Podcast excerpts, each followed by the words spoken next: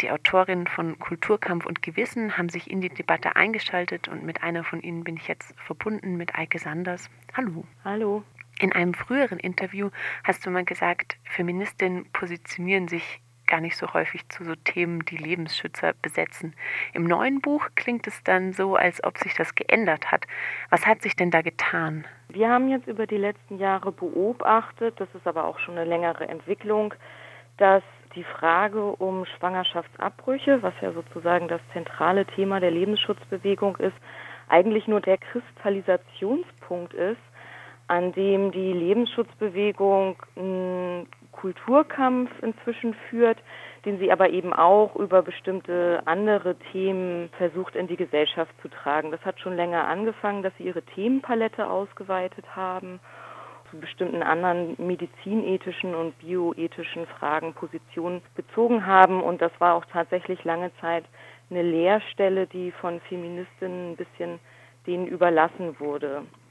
Was sich geändert hat, ist, dass auf jeden Fall die Lebensschutzbewegung unserer Meinung nach ernster genommen wird als Player im gesamtgesellschaftlichen Kontext Sie sind aber auch mehr in die Offensive gegangen, also eben genau auch mit einer Argumentationsweise, die nicht mehr so offensichtlich fundamentalistisch christlich ist, sondern eben auch Anknüpfungspunkte findet an eine dann doch ähm, säkularisiertere Gesellschaft, wo Sachen halt dann eben ethisch verhandelt werden und nicht mehr nur mit Bezug auf die Bibel. Wenn wir mal das Beispiel Pränataldiagnostik und den Umgang damit nehmen, dann heißt es im Buch, so sehr würden sich da die Argumentationen von Feministinnen und sogenannten Lebensschützern gar nicht unterscheiden. Worin besteht denn dennoch der Unterschied zwischen beiden?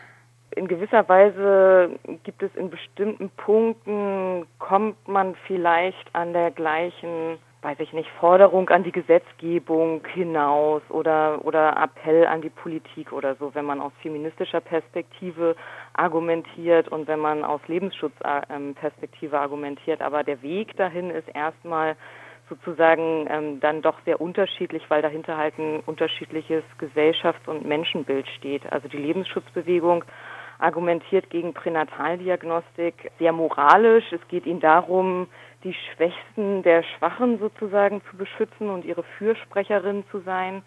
Da betreiben sie eine Gleichsetzung, die Feministinnen erstmal nicht machen würden und nicht machen sollten, nämlich dass sozusagen alles Leben als schützenswert ähm, komplett gleichgesetzt wird, also dass kein Unterschied gemacht wird, ob es um eine befruchtete Eizelle geht oder um Fötus oder um schon geborenen Menschen ähm, mit Behinderung, der halt durch die Gesellschaft diskriminiert wird. Das heißt, es geht ihnen immer um den Schutz des Lebens und das heißt, es geht ihnen auch bei Pränataldiagnostik erstmal darum, Abtreibung generell als verdammenswürdig darzustellen.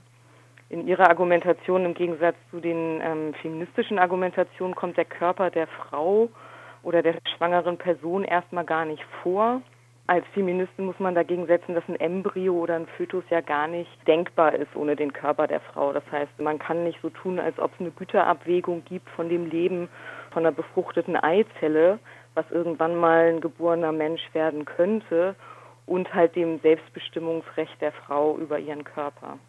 Das heißt, ein Feminismus muss meiner Meinung nach auch immer klar machen, dass er für ein generelles Recht auf Abtreibung kämpft und den Paragraph 218 abschaffen will und auch muss und ähm, dass dann halt Fragen wie Pränataldiagnostik halt gesellschaftskritisch bearbeitet werden. Das heißt, es muss anerkannt werden, dass es eine behindertenfeindliche Gesellschaft gibt, dass es da eine Wechselwirkung gibt zwischen der individuellen Entscheidung von einer schwangeren Person und neoliberalistischen Verwertungslogiken, dass Behindertenfeindlichkeit sich mit Sexismus verschränkt und sozusagen auch der Selbstbestimmungsbegriff jetzt auch nicht nur ohne eine Gesellschaftskritik zu denken ist. Ne? Also dass sozusagen nicht ein hehrer Wert an sich ist, sondern dass der eben auch in einer Wechselwirkung steht, wo eben auch eine feministische Kritik ansetzen muss. Und mit dem Buch liefert er die Grundlage bzw. das Grundwissen für Widerstand gegen sogenannte Lebensschützer. Du hast da jetzt auch schon einen kleinen Einblick gegeben, dass es da relativ komplexe Themen sind. Wie könnte denn so ein Widerstand aussehen? Also unser Ansatzpunkt ist ja erstmal die Lebensschutzbewegung zu analysieren. Also wir beobachten sie, wir lesen ihre Publikationen, Wir dokumentieren das, wir gucken ihre Argumentationsweisen an und setzen die halt in einen größeren Kontext. Unserer Meinung nach war auch schon ein Fehler der letzten Jahrzehnte, dass die Lebensschutzbewegungen sozusagen nur als religiöse Spinner abgetan wurden und dementsprechend auch so ein Unwille war, sich ernsthaft mit denen zu beschäftigen oder sie sozusagen auch als Gefahr für eine emanzipierte, emanzipatorische, säkulare, aufgeklärte Gesellschaft wahrzunehmen. Das versuchen wir halt, also dass eben auch klar wird, dass dahinter ein rechtes Weltbild steht, manchmal auch ein extrem rechtes Weltbild. Und dass auch klar ist, dass dieser Antifeminismus, der ja ganz stark da drin ist, sich eben nicht nur gegen Feministinnen richtet oder sich der, der Kampf gegen Abtreibung der Lebensschutzbewegung sich nicht nur gegen ungewollt schwangere Frauen richtet, sondern dass es ihnen schon darum geht, bestimmte Errungenschaften der Frauen und der Queerbewegung rückgängig zu machen, dass sie ein Gesellschaftsbild haben ähm, und eben auch einen Kulturkampf ausgerufen haben, der eben weitaus mehr Leute bedroht als die, die in dieser spezifischen Frage betroffen sind. Das heißt, da muss es dann eben auch einen breiteren Ansatz geben. Das heißt, es muss auch eine Vernetzung geben von feministischen Akteuren, antirassistischen, antinationalistischen, behindertenpolitischen und eben auch kapitalismuskritischen Akteuren. Lohnt sich dafür, die Argumente der sogenannten Lebensschützer zu kennen, wenn man sich in die Debatte einschalten will?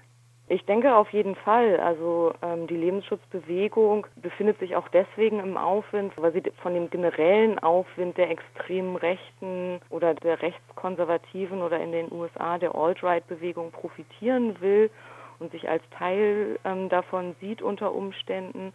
Und das sind gesellschaftliche Prozesse, die wir ganz klar analysieren müssen um dagegen halt ähm, einen Widerstand zu entwickeln, um uns auf Entwicklungen einzustellen um unsere eigenen Argumente und Positionen zu schärfen und unsere Position dann eben auch verteidigen zu können. Du hast gerade schon eine ganze Reihe an möglichen Gruppen aufgezählt oder Positionen aufgezählt, die inkludiert werden sollten. Mit wem wären denn konkrete Bündnisse möglich? Ach, das hängt, glaube ich, meiner Meinung nach immer dann von den lokalen Gegebenheiten ab oder von dem Politikfeld, in dem man sich bewegt. Also auf einer ganz individuellen Ebene macht es sicherlich Sinn, mit seiner Tante zu diskutieren darüber, ob man jetzt als Frau Sternchen ein Recht auf Abtreibung haben sollte oder ob es irgendwie nur straffrei ist. Da lohnt es sich auf jeden Fall auch Face-to-Face-Diskussionen äh, zu führen.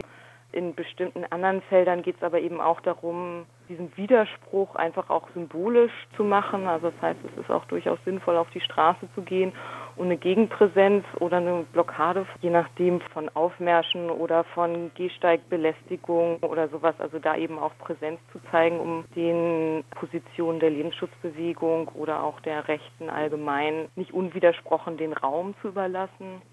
Wenn wir gesellschaftliche Debatten haben, wie jetzt um den 219a, macht es natürlich Sinn, auf parteipolitischer Ebene zu agieren und da eben auch Bündnisse zu schaffen. Eine gewisse Religionskritik macht auch Sinn. Es macht aber eben auch Sinn, zum Beispiel in die Kirchen hineinzuwirken, dass sie sich eben auch dann von fundamentalistischen Kräften, die antifeministisch sind oder die anders menschenverachtende Positionen vertreten, dass sie sich dann eben in ihrem eigenen Laden sozusagen gegen die stellen und da eine Grenze ziehen. Das heißt, es kommt immer wirklich auf die lokalen Gegebenheiten an und es kommt auf das Politikfeld an, aber die Möglichkeiten und was es dort zu tun gibt, sind durchaus sehr vielfältig. Okay, dann äh, bedanke ich mich für das Interview. Ja, ich danke auch. Vielen Dank.